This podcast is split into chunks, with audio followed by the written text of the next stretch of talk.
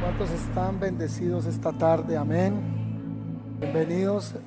Es una semana en la que estamos recordando, haciendo memoria de la semana más importante de la humanidad.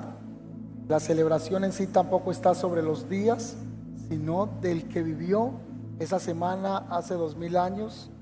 Se llama Jesucristo. Amén. Él es el centro de la predicación.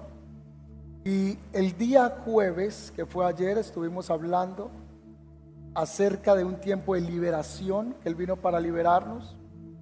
Pero en el orden lógico de la enseñanza, el jueves, Jesús entró a cenar con sus discípulos, tuvo un tiempo de compartir, tomó el pan, tomó el vino y tomó estos dos elementos, el pan siendo un elemento universal, el pan está en la mesa del rico y está en la mesa del pobre.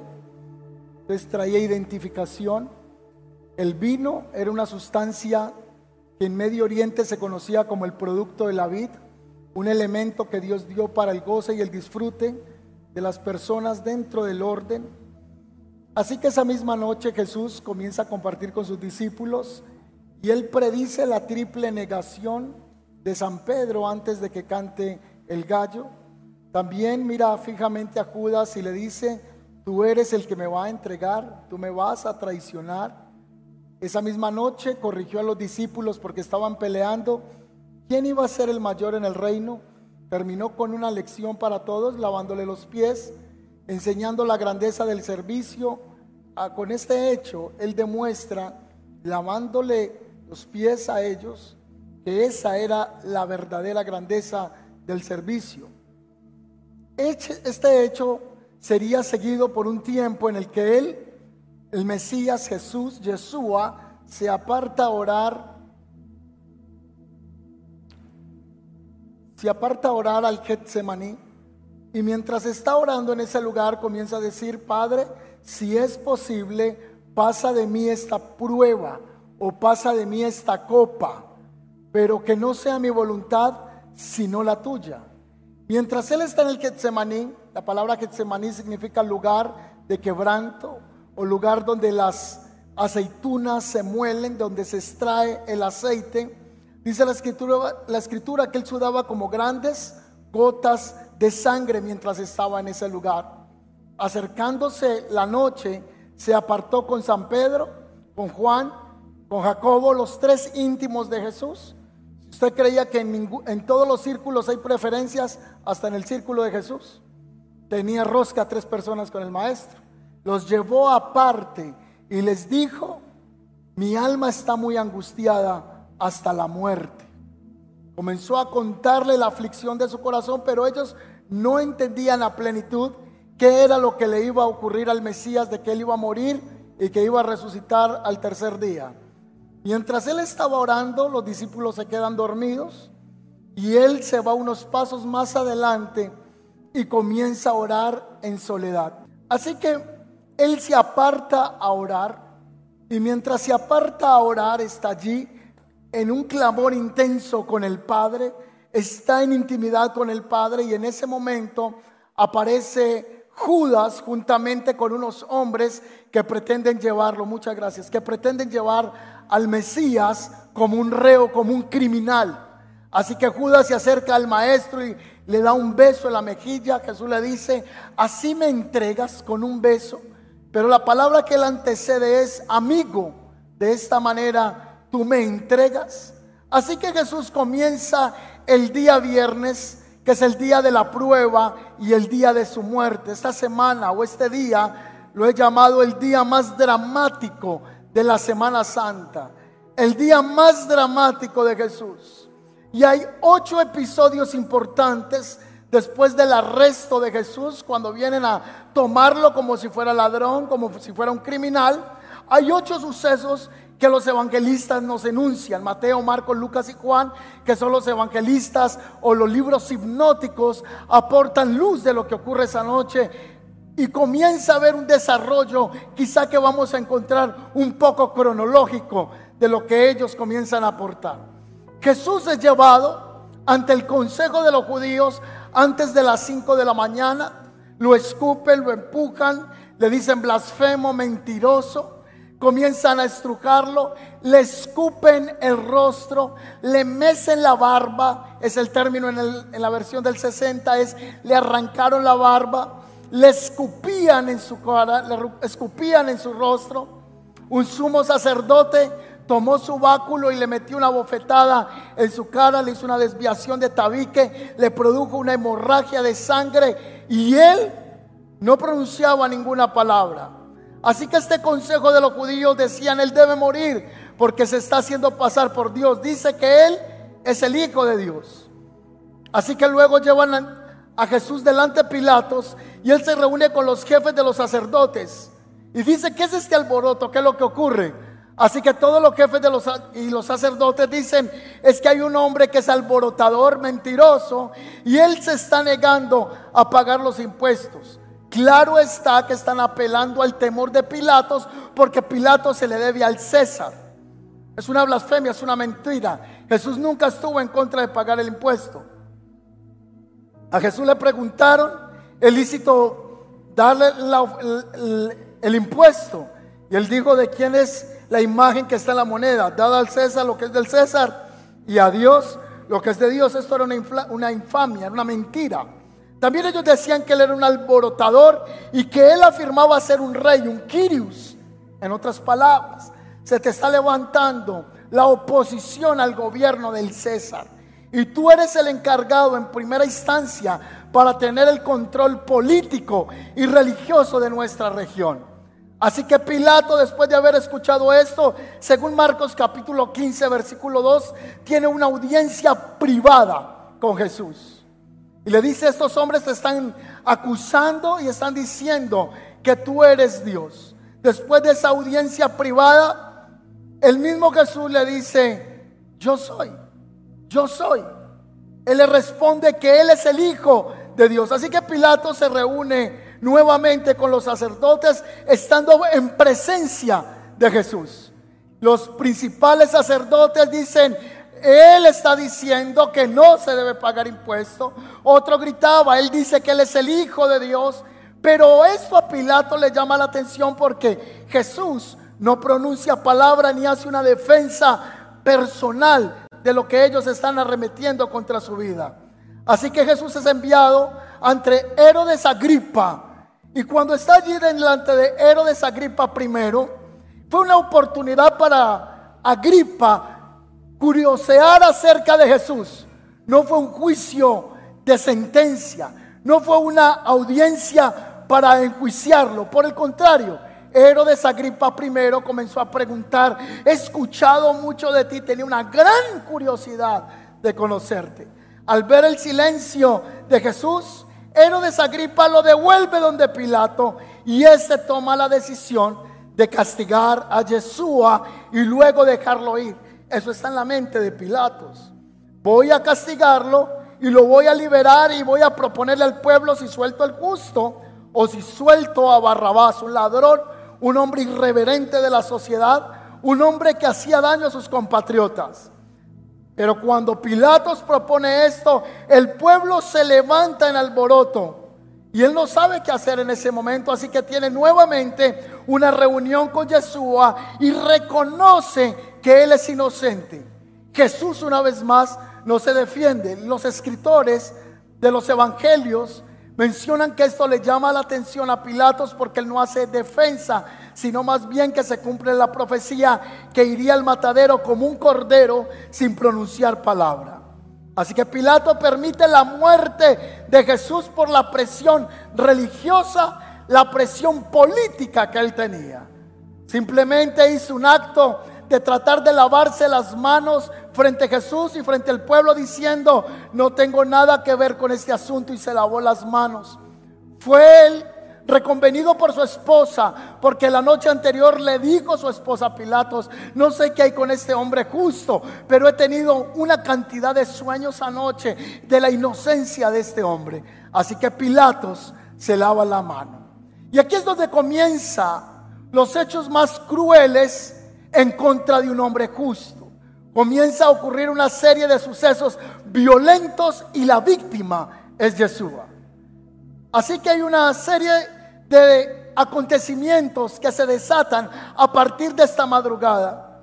Y hay una tradición cristiana iniciada en el siglo XIV. Esta fue creada por los franciscanos. Ellos sintetizan estos hechos violentos de los que Jesús fue víctima.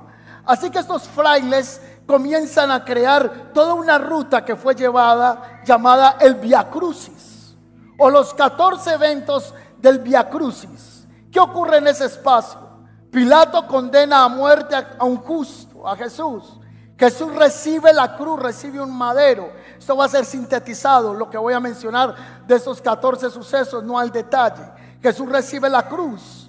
Mientras él va caminando, después de haber sido flagelado, su cuerpo está sensible, está lleno de llagas, está había sido torturado ya físicamente por medio de flagelación a través de latigazos. Él comenzó a caminar la cruz. Tercer suceso, él cae por el peso de la cruz. Cuarto suceso, Jesús se encuentra con su madre María.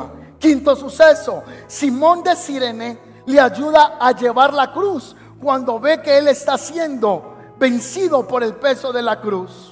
Hay una vieja tradición que sostiene que dice que una mujer llamada Verónica limpió el rostro de Yeshua cuando él iba en el Via Crucis, iba rumbo al Gólgota para ser crucificado.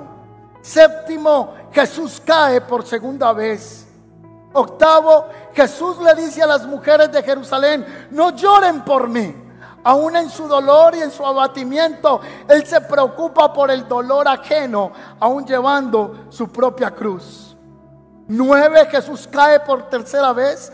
Diez, Jesús es despojado de sus ropas. Once, Jesús es clavado en la cruz del Calvario. Doce, Jesús es bajado de la cruz. Trece, Jesús es bajado de la cruz. Catorce, el cuerpo de Jesús es colocado en el sepulcro. Este hecho que se conoce por los frailes franciscanos del siglo XIV se le conoce como el Via Crucis o el camino doloroso. Así que Jesús lleva la cruz a las afueras de la ciudad, afuera de la ciudad, siendo llevado como si fuese un reo, un hombre que hubiera cometido un crimen. Todo el juicio jurídicamente que se hace en contra de Jesús es arbitrario no es legal. Se comienza a hacer unos pronunciamientos acerca de lo que él había hecho que no era real. Así que a las 8.30 de la mañana aproximadamente los soldados le entregan la cruz para que él comience a caminar con ella. Y Jesús fue crucificado, según el Evangelio de San Marcos, a la hora tercera, que son las nueve de la mañana Mientras que el Evangelio de San Juan nos dice que Él fue crucificado entre la hora sexta, que son las once o doce de la mañana. Finalmente, Jesús es crucificado. Le tomaron y le amarraron sus manos, le clavaron en su mano derecha un gran clavo de acero, fuerte, grueso, grande o de hierro, brusco, por sus pecados y por mis pecados. Un justo llevando los pecados de los verdaderos pecadores. Así que cuando Él ya es crucificado, un clavo en la derecha, en la izquierda, una corona de espinas que le pusieron los soldados en burla diciendo, si tú eres el Hijo de Dios, entonces lo coronaron, le pusieron un manto púrpura y ahí está en la cruz del Calvario, con llagas, crucificado, y en ese mismo preciso momento hay dos ladrones al lado del Mesías, uno a la derecha y otro a la izquierda. Uno de ellos le enjureaba y le decía, si tú eres el Hijo de Dios, desciende de esa cruz. Si de verdad tú eres el Hijo de Dios, entonces sálvate a ti mismo. Mientras que uno de los ladrones volteó y miró a Jesús, acuérdate de mí, le dice, cuando estés en el paraíso. Una vez más Jesús con dolor Una vez más Jesús en quebranto se preocupa por la necesidad de otro y en ese instante le hace una expresión que nos registra el evangelista Lucas y él le dice, hoy mismo, hoy mismo estarás, el evangelista Juan, hoy mismo estarás conmigo en el paraíso. Este hombre no tuvo que ir al retiro espiritual, no hizo las escuelas, ni siquiera se bautizó ese hombre reconoció que Jesús era el Hijo de Dios. Y en un instante no tuvo que hacer mil obras, no tuvo que hacer cantidad de ritos evangélicos, no tuvo que hacer cantidad de ritos para agradar al pastor o al líder de la iglesia, sino que él abrazó la gracia inmerecida que venía del cielo a la tierra, sabiendo que él era un pecador y que su única salida era la gracia que estaba en ese momento para él. Hoy mismo estarás conmigo en el paraíso. Desde las 12 horas hasta las 15 horas, a eso de las 3 de la tarde, se oscureció y las tinieblas llenaron la tierra, llenaron el lugar. Y ahí está Jesús haciendo oración, Padre, perdónalos porque no saben lo que hacen. Qué mente tan poderosa. Nadie pudiera tener esta actitud sino el Hijo de Dios. Por más bueno que quiera creerse usted como cristiano, o el pastor que se crea más consagrado, tendría que estar en una revelación muy profunda con el Padre. Esto solo lo podía hacer Jesús, habiendo sido escupido, burlado, rechazado, le despojaron de sus ropas, blasfemaron en contra de él. Y él en ese instante está diciendo, Padre, perdónalos porque no saben lo que hacen. Mientras tanto los soldados romanos están entretenidos con sus ropas, tirando a suertes, ¿quién se va a quedar con la túnica de una sola costura del Mesías? Ellos están preocupados con lo que se van a quedar, pero Él sigue orando por ellos.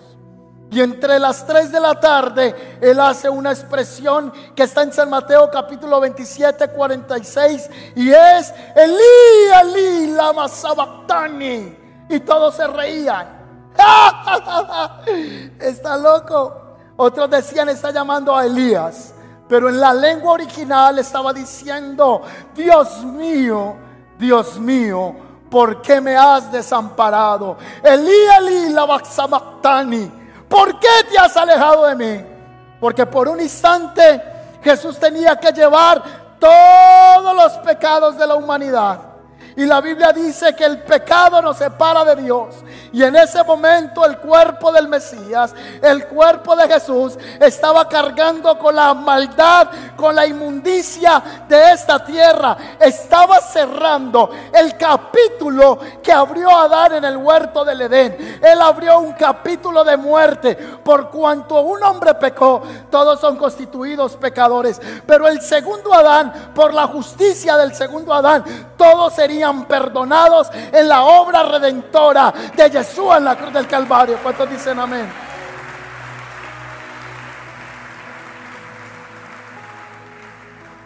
Los judíos tenían una premura que se muriera rápido. Querían que se muriera ya. Es eso de las 3, 4 de la tarde el día viernes.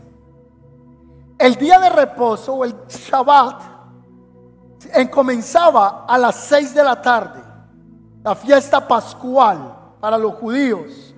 Y había una ley para los judíos, es que no podía quedar ningún muerto antes de las 6 de la tarde sin enterrarse. Porque la ley hablaba que entraban en impureza. Entonces ellos estaban desesperados que Jesús muriera rápido para poder acelerarle la sepultura. Ahora ellos no querían sepultarlo ni darle una sepultura honrosa. Porque para los romanos un criminal debía ser llevado a un basurero, es una fosa común. Se tiran los cuerpos en ese lugar. Para los judíos no le iban a dar ninguna honra en su muerte porque era un hombre de deshonra, según para los fariseos. Así que ellos estaban desesperados en acelerar la muerte de Jesús. Y vino un soldado romano y tomó una quijada o tomó un mazo para romperle los pies. Al quebrarle los pies al reo se le acelera la muerte, porque al quebrársele los pies el cuerpo va a caer fuertemente y va a morir por asfixia. La caja torácica se contrae y va a morir. Pero cuando vinieron a romperle los huesos, se cumplió una profecía del Salmo 34, 20 que dice, Él guarda todos sus huesos, ni uno de ellos será quebrado. Así que cuando se acercaron, ya Él había muerto en ese momento. Él había expresado una palabra, Padre, en tus manos encomiendo mi espíritu. Y en ese momento él murió. A las 15 horas Jesús pronunció esas palabras y los soldados romanos llegaron y le clavaron una lanza en el costado. Ellos estaban asegurando que realmente este hombre estaba muerto. Y al morir, el velo del templo se rasgó de arriba hacia abajo. Esto es un hecho simbólico, es un hecho profético. El velo dividía el lugar santo del lugar santísimo y ahora el velo se rasga de arriba hacia abajo, no de abajo hacia arriba. Arriba está hablando que la iniciación, la motivación, quien dio el paso para rescatar al hombre, no fue que el hombre escogió a Dios, fue que Dios escogió al hombre.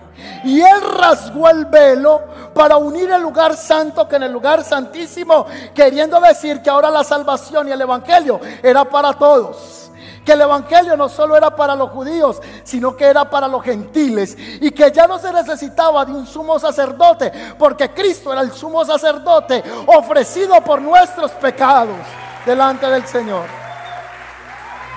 Por eso ahora San Pedro, años más tarde, cuando redacta su epístola, él dice, ahora podemos entrar de manera confiada delante de Dios y poder decir, Abba Padre, esto se da porque el velo se rasgó. Ahora ya el Señor está en todas partes. El Señor lo podemos hallar en nuestra casa, lo podemos hallar vía al trabajo, vía al estudio, en nuestra alcoba, porque Él rompió lo que nos separaba delante del Padre. Finalmente un soldado romano, al ver morir a Jesús, exclamó, cayó de rodillas y dijo, verdaderamente, este era el Hijo de Dios. Este soldado romano no era judío. Este soldado romano no conocía la ley de los judíos. Pero ese día la gracia del Señor alcanzó a un soldado romano porque él reconoció que ese que estaba en la cruz del Calvario, con el que colaboró él para matarle, para torturarle, él tiene una revelación divina. Este era el Hijo de Dios. La gracia del Señor alcanzó a este soldado romano. Así que los judíos estaban desesperados porque su cuerpo se fuera. Los romanos eh, dejaban el cuerpo crucificado para que las aves de rapiña se comieran el cuerpo. Que el cuerpo se fuera pudriendo y al final lo tiraban en un basurero como digno de todo reo. Pero los amigos de Jesús, no los doce, no los discípulos íntimos de Jesús, esos no aparecen por ningún lado acá. Todos se escondieron. Pedro lo negó tres veces. Judas se ahorcó. Solo la Biblia menciona a un jovencito llamado San Marcos que sigue de cerca a Jesús tapado en una sábana. Ese que va a escribir luego un libro que va a llevar su propio nombre, San Marcos. Ese siguió de cerca a Jesús, pero los discípulos todos huyeron. Todos se escondieron, se llenaron de miedo, de pavor. Fueron hombres que no quisieron reconocer a quien seguían. Pero aparecieron en escena dos hombres importantes. Uno que aparece en Juan capítulo 3, versículo 1, que se llama Nicodemo, un hombre importante entre el clan de los fariseos. Él aparece en escena y aparece un hombre llamado Simón de Arimatea. Este hombre le hace un pedido a Pilatos que le deje traer el cuerpo para él darle una sepultura propia al cuerpo de Jesús. Juan capítulo 19, versículo 41 dice, y en lugar donde había sido crucificado, había un huerto y en el huerto un sepulcro nuevo en el cual no había pues no se había puesto a nadie. Así que Jesús no fue tirado a un basurero, Jesús no fue llevado a ninguna tumba ajena, sino que Simón de este hombre Simón de Arimatea y Nicodemo le dieron una justa sepultura. Los únicos que se enterraban así era a los ricos. Los ricos eran los únicos que tenían una tumba aparte y era sellado con una piedra. Así que llevaron a Jesús, llevaron su cuerpo, según Juan capítulo 19, 39, dice así. También Nicodemo, el que antes había visitado a Jesús de noche, vino trayendo un compuesto de mirra y de aloes, como 100 libras, aproximadamente 35 kilos de especias aromáticas con la que se ungió el cuerpo del Mesías. Fue preparado, fungido para su sepultura antes de las 6 de la tarde. El cuerpo del Mesías fue llevado a un lugar cuando se selló la tumba, parecía en ese momento que era el fin de Jesús. Pero en realidad no era el fin de Jesús, era el principio extraordinario de la victoria de nuestro Señor Jesucristo. Porque por su muerte hoy tenemos vida y vida en abundancia. ¿Cuántos dicen amén? Cuando el diablo creyó que estaba destruyendo a Jesús, él estaba aplastándole la cabeza a la serpiente. Se cumple una profecía conocida en la ley, en el libro de Bereshit, el libro del Génesis, el libro de los inicios, capítulo 3, versículo 15, también conocido como el protoevangelio. Cuando Dios le da una maldición a la serpiente en huerto de Edén, Génesis capítulo 3 en adelante, caída del hombre, y le dice, por cuanto tú hiciste esto, le dice primero al hombre, te vas a ganar el pan con el sudor de tu frente. Y la tierra te va a producir espinos y cardos. A la mujer vas a tener dolor en tus partos. Y a la serpiente, que era Satanás, le dijo, va a venir un descendiente de esta mujer. Y voy a poner una enemistad entre la simiente de ella y tu simiente.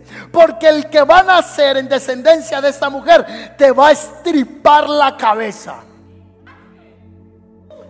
Tú le vas a hacer una herida en el calcañar, una herida en el talón. Pero el que nace de la descendencia de esta mujer te va a hacer una herida mortal en la cabeza.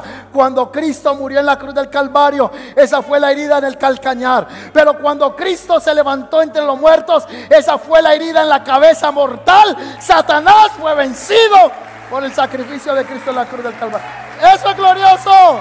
¿Cuántos dicen amén a eso?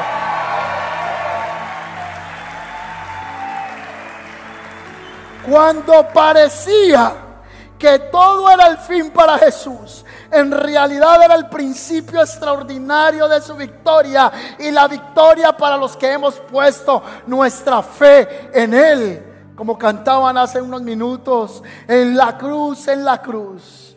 Yo primero vi la luz. Fue allí donde por fe yo vi a Jesús. Si alguien está en esta audiencia en esta noche, aquí no estamos predicando a Buda porque Buda murió. No estamos predicando a Mahoma porque Mahoma murió. La diferencia es que Jesucristo murió, pero resucitó al tercer día y está sentado a la diestra de Dios Padre.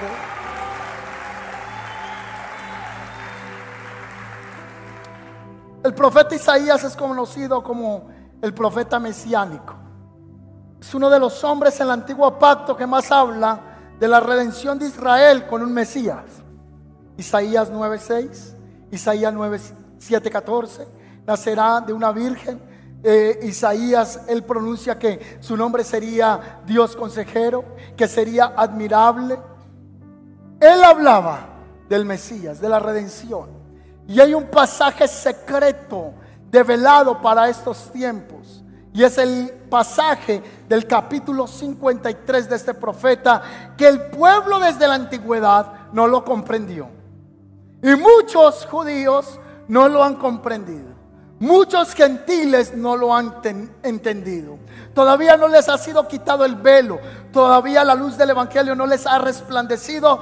Pero Dios nos trajo en esta tarde para que luz nos resplandezca y el entendimiento nos sea alumbrado por la revelación del Mesías. Mira lo que dice.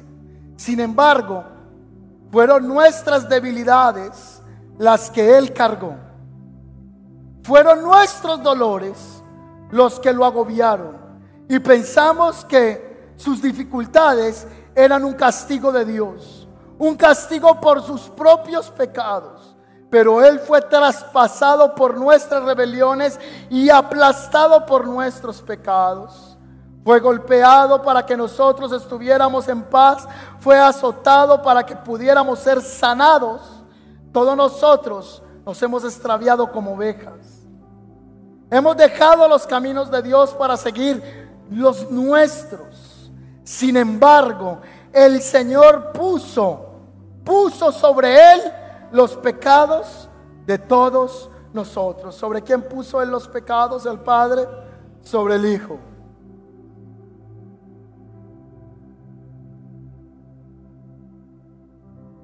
Fue oprimido y tratado con crueldad. Sin embargo, no dijo ni una sola palabra.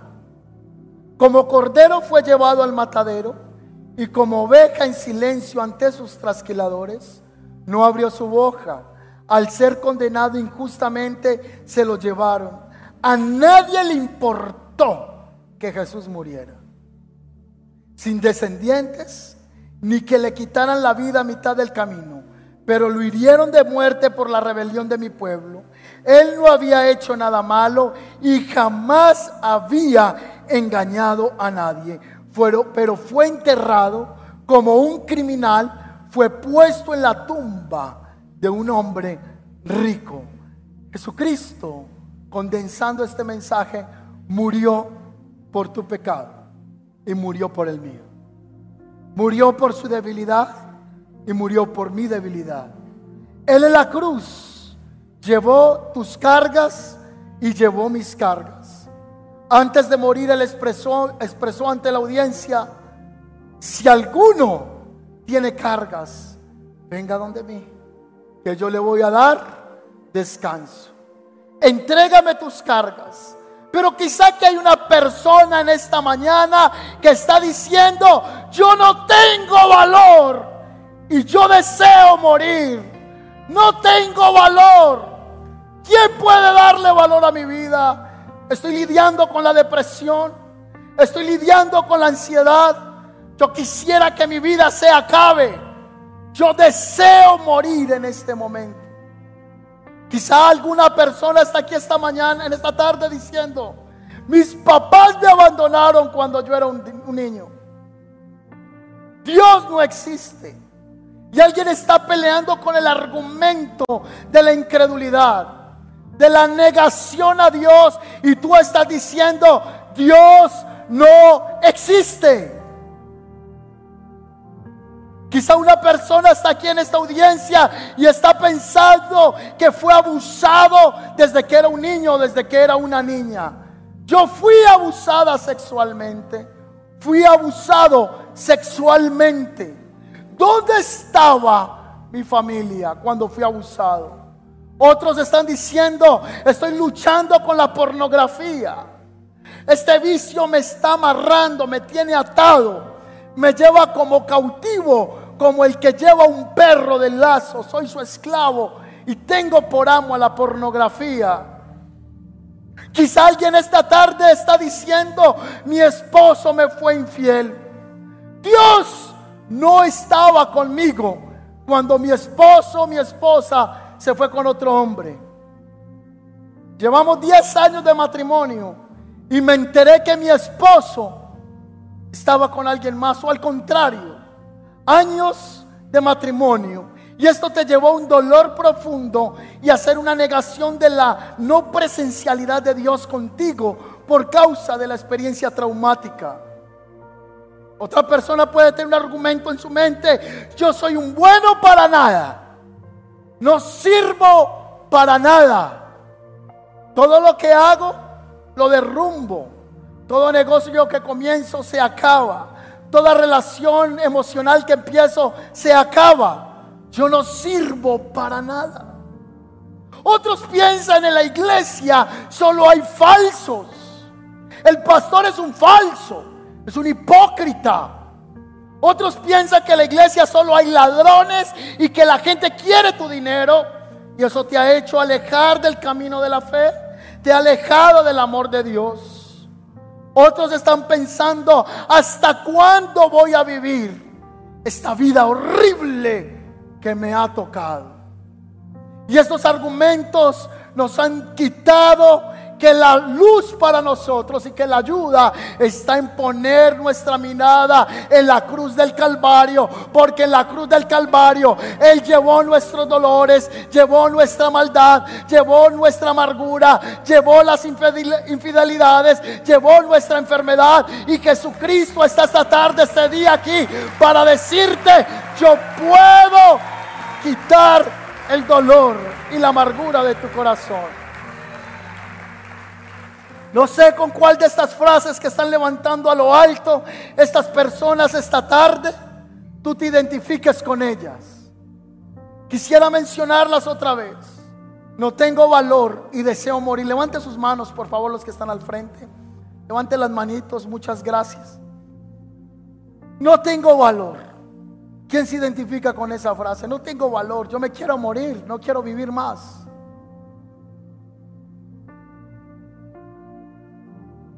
Alguien fue abandonado por sus papás cuando era un bebé, cuando era un niño. Esto lo llevó a un resentimiento con Dios. ¿Por qué Dios me quitó a mis padres? Quizá hay una mujer aquí que fue abusada sexualmente, como lo mencionaba ahorita. Y ese abuso te llevó a pensar que nadie te ama, que no eres importante, que nunca tendrás una relación emocional saludable ni estable. ¿Alguien está aquí esta tarde luchando con la pornografía? Y el enemigo ha tenido su vida encadenada. Mujeres que están encadenadas. Según las estadísticas de uno de los canales de pornografía más conocidos a, nivel mundial, Pornhub, ellos dicen que la estadística en Colombia hoy sobrepasa más del 50% en mujeres adictas al porno que hombres. La pornografía era un tema relacionado solo a los hombres. Ahora la pornografía es un tema relacionado con la mujer. Mujeres que están atadas con la pornografía. Mi esposo me fue infiel. Soy un bueno para nada. En la iglesia hay falsos. Son ladrones. ¿Hasta cuándo tengo que vivir esta horrible vida? Pues yo quiero decirte que para esto apareció el Hijo del Hombre. Él murió para que tú y yo podamos vivir y para ello hace falta el arrepentimiento y la fe para recibir a Jesucristo como el Señor y Salvador de nuestras vidas. Si alguien en esta tarde aquí puede creer que Jesucristo puede limpiarte de toda maldad y puede romper las cadenas, es un buen momento para que le digas, Jesucristo, te acepto como mi único Señor y mi Salvador. ¿Cuántos dicen amén? Jesús murió en la cruz del Calvario. Miren este video, cuando Él estaba crucificado, cuando Él estaba en ese lugar, estaba pensando en ti y estaba pensando en mí.